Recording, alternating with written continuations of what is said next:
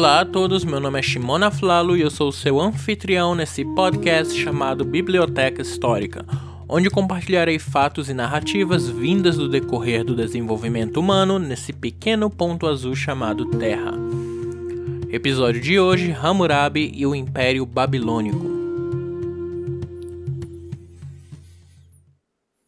Capítulo 1 Sin Mubalat e Hammurabi no último episódio, discutimos o início de um período chamado Idade de Bronze Média e como esse período nos introduziu a uma era dos reinos amorreus na Mesopotâmia, começando no fim da era do reino de Ur III e falamos até mais ou menos o início do século XVIII antes da Era Comum. Vimos que os grandes nomes do momento eram os reinos de Larsa, no sul, Babilônia, no centro, Eshnuna, no leste, e o reino da Alta Mesopotâmia, ao norte, e o reino de Yamhad, ao noroeste. No episódio de hoje, vamos focar no reino da Babilônia e como ele se desenvolveu para conseguir governar toda a Mesopotâmia, pois tal reino foi tão importante que muitos autores nomeariam a região da Mesopotâmia apenas como Babilônia, mesmo antes da fundação dessa cidade, mostrando a influência na nossa cultura. Nossa história hoje começa com o rei Sin-Mubalit, o quinto rei da primeira dinastia babilônica, que começou o seu governo no ano de 1813, antes da Era Comum. Inclusive, me perguntaram como tenho tanta certeza desses anos e como eles são tão específicos. A realidade é que existem mais de uma cronologia relacionada aos acontecimentos que discuto aqui. A cronologia que uso é a chamada cronologia média pois é a mais utilizada nos materiais que estudo para fazer esse podcast. Porém, existem outras cronologias, como a cronologia curta, que põe todos os eventos que falei 64 anos mais tarde na nossa linha do tempo. Eu, honestamente, não sei como eles calcularam essas datas, então esse é o máximo que posso oferecer como explicação sobre as datas que uso, que no caso é a cronologia média ou mediana. O reino de Sin Mubalit começa em 1813 e ele parece seguir o padrão diplomático-militar que todos os reis antes dele tinham feito. Ele tinha parentesco com o rei de Uruk daquela época, o rei Anam, o que fazia da cidade de Uruk uma aliada do reino da Babilônia. Porém, a cidade de Uruk se localiza na área da Suméria, que é o sul da Mesopotâmia, e nessa área nós temos o reino de Larsa no auge da sua expansão com Rim-Sin. Então, Uruk acabou sendo alvo dos ataques expansionistas de Larsa. Então, Anam, em 1810, manda mensageiros a Sin-Mubalit e pede ajuda contra Rim-Sin.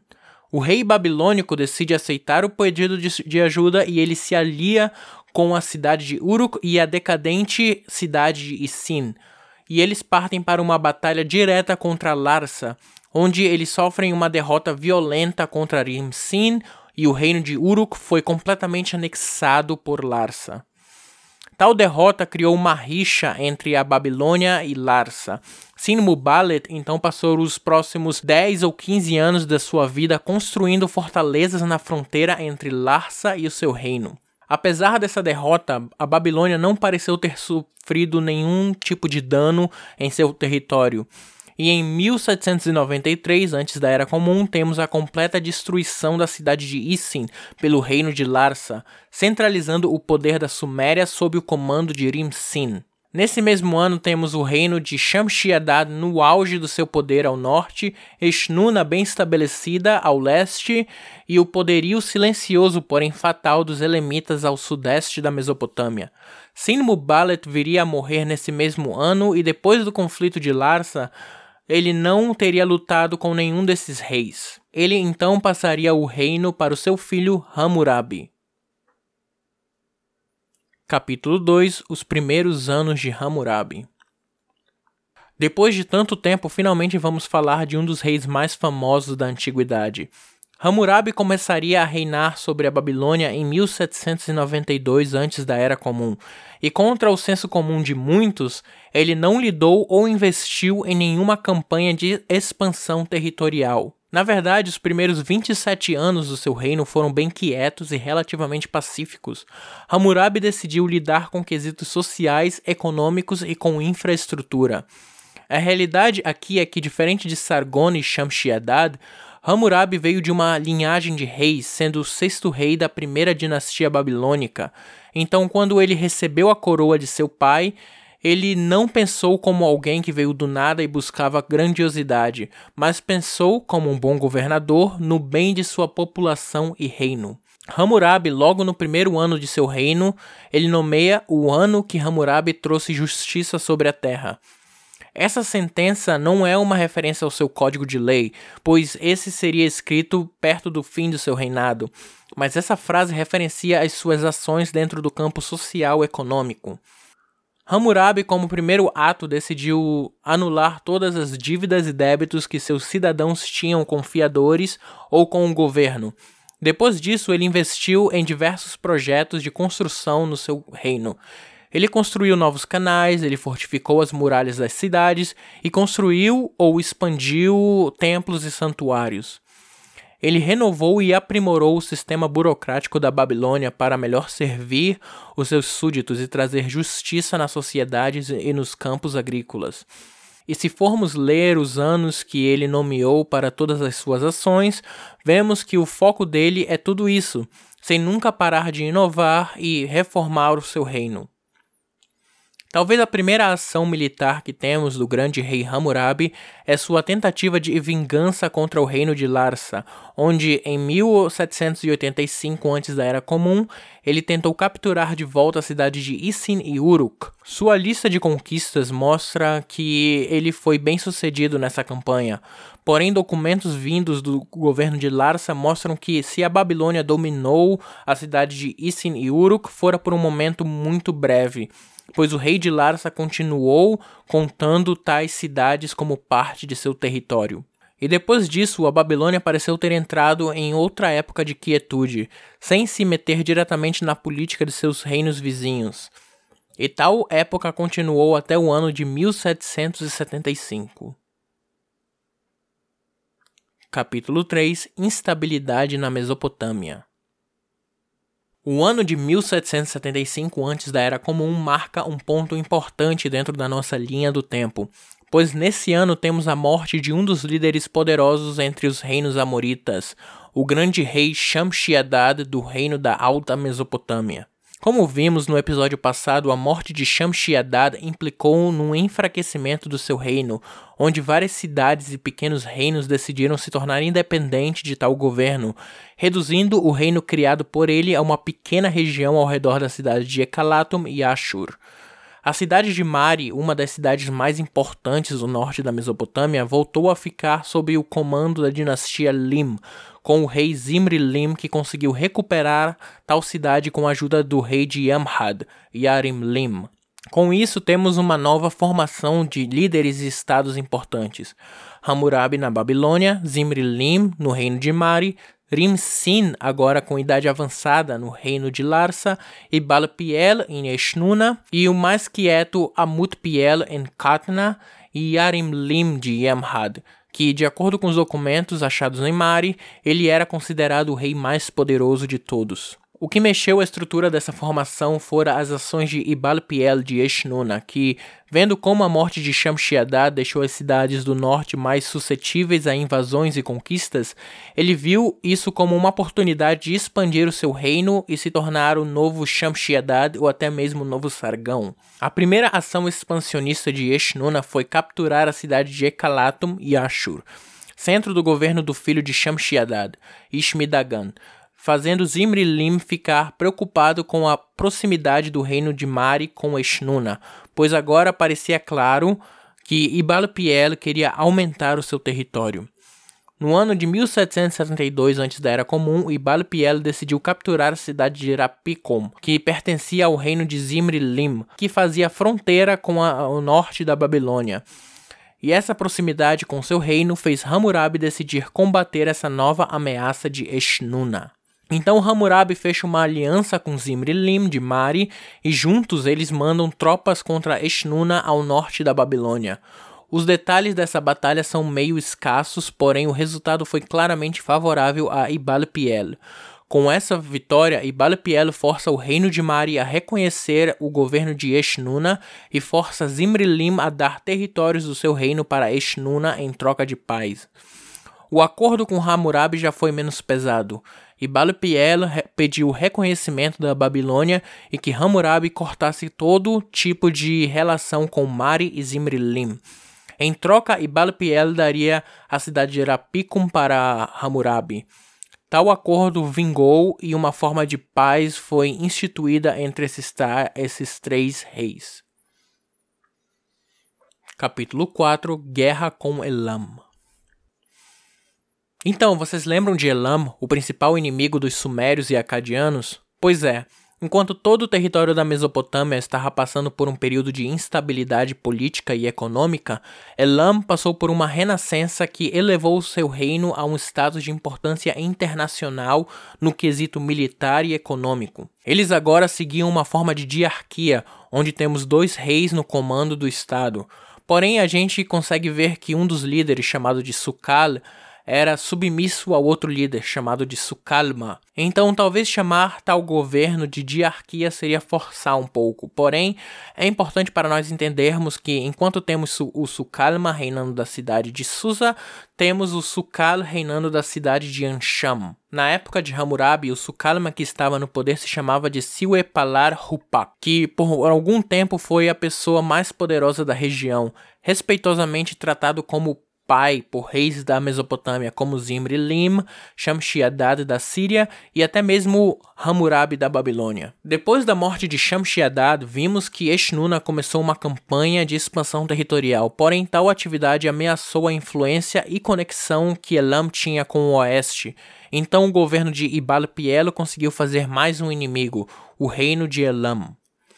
Em 1767, antes da Era Comum, Elam envia uma delegação para Zimri-Lim para se aliar ao Sukalma em uma campanha contra Eshnuna e sua política expansionista. Mari, tendo sido a que mais sofreu com a derrota contra Ibal-Piel, logo aceitou a oferta de Elam e pediu ajuda a Hammurabi, que no princípio não gostou da ideia de se aliar com Elam, Porém, como ele não queria ser a vítima de um possível ataque dos Elamitas, ele decidiu entrar em tal aliança. Então, no ano de 1766 ou 1765, temos uma aliança de Elam, Mari e Babilônia declarando guerra contra Eshnuna. Essa é mais uma daquelas batalhas que nos resta apenas imaginar os seus detalhes, pois informações sobre ela são escassas. Nos é informado apenas que o resultado dela seria a completa aniquilação do reino de Eshnuna, tendo a sua capital sendo anexada por Elam, pondo um fim no reino de Ibal-Piel.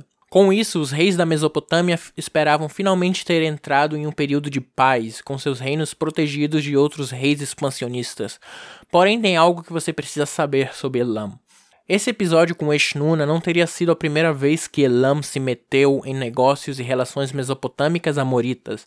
Na verdade, parecia ter sido bastante comum que o rei de Elam fosse um mediador entre os reis para conseguir reconciliá-los. E quando essa reconciliação parecia ter sido atingida, Elam simplesmente saía da Mesopotâmia e deixava o resto para os reis locais. Porém, dessa vez o grande Sukalma fez com que o seu segundo rei, o Sukalo, começasse a administrar a região de Eshnuna.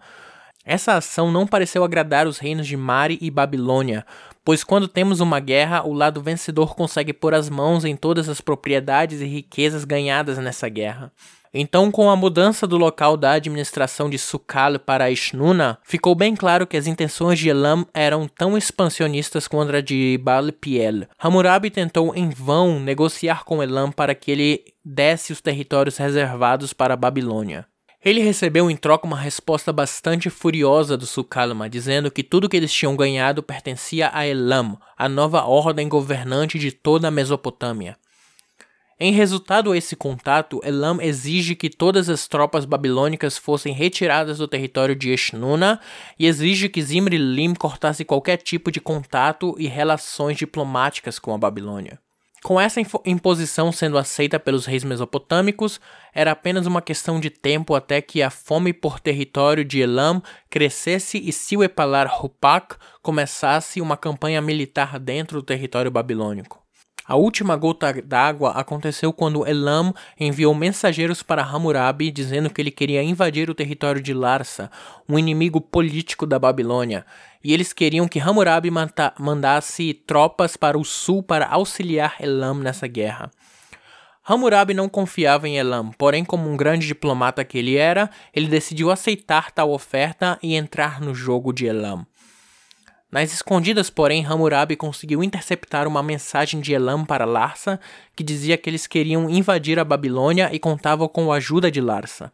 A intenção do Sukalma aqui era que ambos os reinos entrassem em batalhas e enfraquecessem um ao outro, para que Elam então venha e conquiste Larsa e a Babilônia, sem muito esforço, e se não fosse pela jogada de Hammurabi, talvez isso acontecesse. Hammurabi então manda uma mensagem para Zimrilim pedindo sua ajuda em uma guerra contra Elam, que aceitou ajudar temendo ser o próximo alvo de Elam se ele destruísse a Babilônia e a Larsa. Nessa aliança, Yamrim-Lim, o sogro de Zimri-Lim, mostrou apoio à causa contra os Elamitas e também temos Ishmi-Dagan, que recuperou a cidade de Ekalatum depois da queda de Eshnuna, mandando tropas para a fronteira entre a Babilônia e o território ocupado por Elam. Rim-Sin, porém, apesar de ter sido um dos alvos dos próximos ataques expansionistas de Elam, ele decidiu mostrar um apoio à causa babilônica, porém decidiu ficar de lado, assistindo o que iria acontecer, esperando para agir dentro desse conflito. Então a guerra começa. O primeiro a ferir o golpe seria Elam.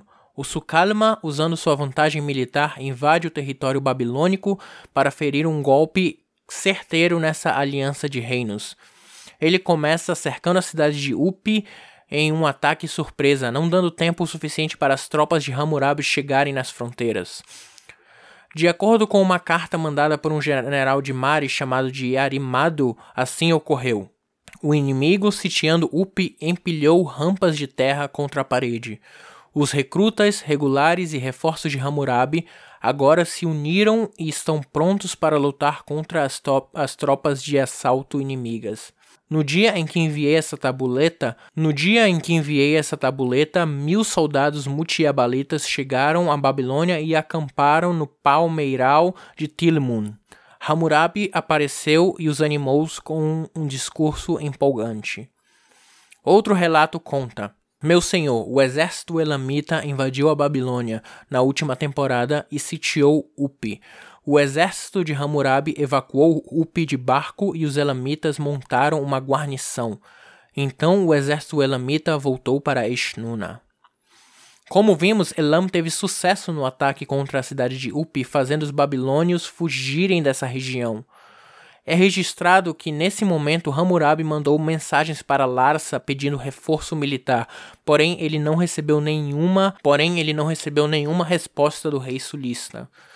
Com a vitória ainda na cabeça, Elam decide atacar mais uma vez o território babilônico, agora atacando uma cidade chamada Mankissum, no rio Tigre, e montando outro cerco na cidade de Hiritum. Sim, eu sei, esses são muitos nomes diferentes para lembrar e tentar imaginar toda essa ação militar. O que é importante entender aqui é que a partir desse ponto a guerra começa a mudar de direção. Vejam bem, o exército dos Elamitas, além de ser formado por Elamitas, tinha como grande porcentagem do seu exército mercenários oriundos de Eshnuna, que são da mesma origem amorita que a Babilônia, Mari e Larsa. Porém, mesmo que eles estejam sendo pagos pelos elamitas, a ideia de matar seus compatriotas parecia algo imoral na mente dos generais eshnunianos. Esse sentimento aumentou depois da conclusão do cerco de Hiritum, Assim conta os relatórios de comandantes do exército de Mari que estavam acompanhando os babilônios e Hammurabi. Houve uma ação hoje. Nossas tropas e os babilônios atacaram e destruíram as torres de cerco inimigas e destruíram as rampas de cerco. Com isso, Hammurabi, no comando geral, decide atacar as zonas de retaguarda inimigas para distraí-los. Ele envia o general de Mari e Balpiel com dois mil marianos e três mil babilônios para invadir o território de Eshnuna. Os elemitas então decidem tirar todo o gado e grãos do caminho, danificando a terra de Eshnuna para fazer com que o exército de Hammurabi volte sem ganhos. Porém, esse tiro saiu pela culatra. Destruir o território de Eshnuna significa danificar a propriedade de grande porcentagem do seu exército. Então, os Eshnunianos, que já estavam infelizes com o governo elamita, decidem desertar o seu, o seu exército e juntar forças com Hammurabi. Com medo de que essa deserção fira o seu exército, Elam decide fugir para da região de Eshnuna, mas não sem antes destruir e queimar cidades que eles viam no seu caminho. Com isso, o exército do Sukalma retorna para Elam e a aliança dos reinos da Babilônia, Mari, Yamhad e Ekalatum, sob a liderança de Hammurabi, ganham a guerra contra um gigante do seu tempo. Capítulo 5 As conquistas de Hammurabi Larsa a vitória contra Elam foi algo incrível para os reinos da Mesopotâmia, que agora queriam voltar para os seus reinos e aproveitar os seus ganhos de guerra. Todos os reinos que fizeram parte da aliança contra Elam se sentiram como parte da vitória, porém Hammurabi tomou total crédito por isso. Ele escreveu na lista dos anos do seu reinado o seguinte: o ano que Hammurabi, o rei, o poderoso, o amado de Marduk, expulsou o poder supremo dos grandes deuses do exército de Elam, que havia se reunido na fronteira de Marhashi, Subartu, Gutium, Tupliash ou Eshnuna e Malgium, que surgiram em multidões e tendo-as derrotados em uma campanha. Ele, Hammurabi, garantiu as fundações da Suméria e da Acádia. Essa afirmação nos mostra dois problemas. A primeira é que ela não deixou outros reis como Zimri Lim e Ishmi-Dagan felizes e eles começaram a temer o crescimento da força de Hammurabi. E o segundo problema é que essa afirmação traz que Hammurabi garantiu as fundações da Suméria e da Acádia. E apesar de que se olharmos no mapa, vemos que o reino da Babilônia se localizava basicamente onde antigamente era o reino de Agade, a Suméria, porém, era território que hoje pertencia a Rim-Sin, o rei de Larsa. Então, isso nos mostra qual seria o próximo movimento de Hammurabi: vingar o fato de que Larsa não quis prestar ajuda ao exército da Babilônia contra o reino de Elam. Hammurabi levou tal decisão de Rim-Sin tão a sério que ele enviou mensageiros para todos os reinos do norte para juntar forças com ele e atacar o traidor Rim-Sin e que ele mesmo, Hammurabi, tinha perguntado dos deuses o que fazer e os seus deuses disseram que a ação de Rim-Sim deveriam ser punidas e que Hammurabi deveria ser aquele a ferir o reino de Larsa. Apesar de temerem a expansão da Babilônia, os reinos do norte concordam em ajudar Hammurabi nessa batalha contra Larsa, já que eles também sofreram com a falta de auxílio vinda do rei Rim-Sin.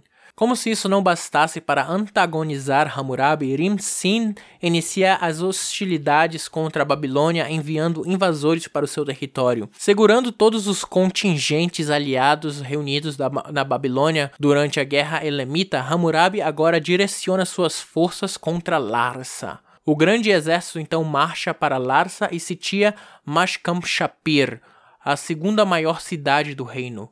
O comandante de Mari relata a Zimrilim.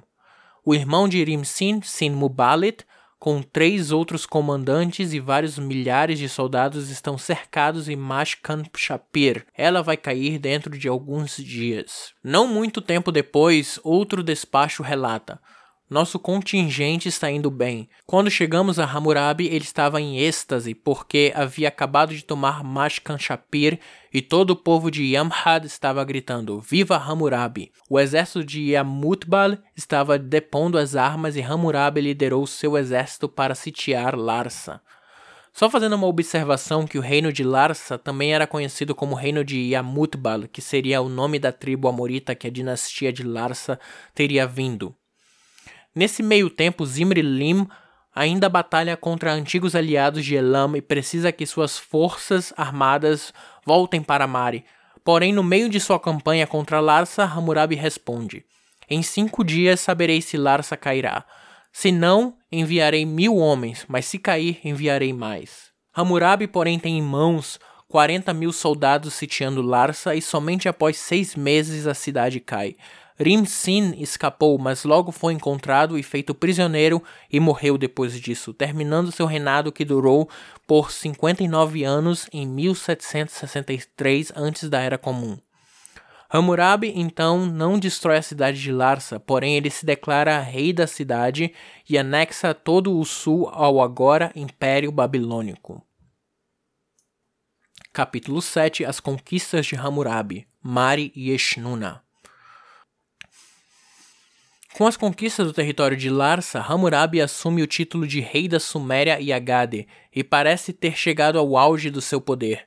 Porém, tais ações continuaram a incomodar o rei Zimri-Lim, que além de temer uma possível invasão e anexação da Babilônia, ele continuava a travar batalhas contra antigos aliados dos Elamitas e precisava urgentemente que suas tropas voltassem para Mari. Zimri Lim também viu que a influência de Hammurabi crescia em Eshnuna. Eshnuna tinha acabado de ser liberada das mãos dos Elamitas, então eles estavam passando por uma crise de liderança governamental, onde uma assembleia fora reunida para decidir quem iria ser o novo rei de Eshnuna. Apesar de eles terem opções em suas mãos, a influência e temor vinda de Hammurabi fazia com que a possibilidade dele ser o novo rei, ou pelo menos ser um rei que faria de Eshnuna um reino vassalo à Babilônia, era alta. Não querendo ter o seu reino cercado pela Babilônia, Zimri-Lim manda mensageiros ao possível novo rei de Eshnuna, Silicin, e eles formam uma aliança contra Hammurabi. Porém, por causa da influência do rei da Babilônia, não demorou muito para Hammurabi descobrir sobre essa aliança, o que o deixou furioso. Porém, essa foi a oportunidade que Hammurabi estava esperando e em 1762, antes da Era Comum, ele começa uma campanha contra o reino de Eshnuna, conseguindo conquistar a região sem muito esforço, pois eles ainda estavam destruídos depois da guerra contra Elam. Agora, Hammurabi queria vingança contra Zimri-Lim e em 1761 ele, ele envia um exército para cercar e dominar a cidade de Mari. E como já se tornou comum nesse podcast, nenhum detalhe sobre essas batalhas são escritas. Só se sabe que naquele ano o exército invadiu a cidade, roubou seu tesouro e incendiaram todo o local, pondo um fim ao reino de Mari e anexando toda a região ao Império Babilônico.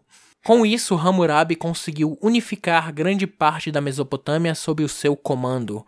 Seu território seria do tamanho do que hoje é o país do Iraque e algumas partes da Síria. Em 1765, é relatado que o domínio de Hammurabi se estendia até a cidade de Ashur e Ekalatum, porém a gente não sabe como e quando ele conseguiu anexar tal região.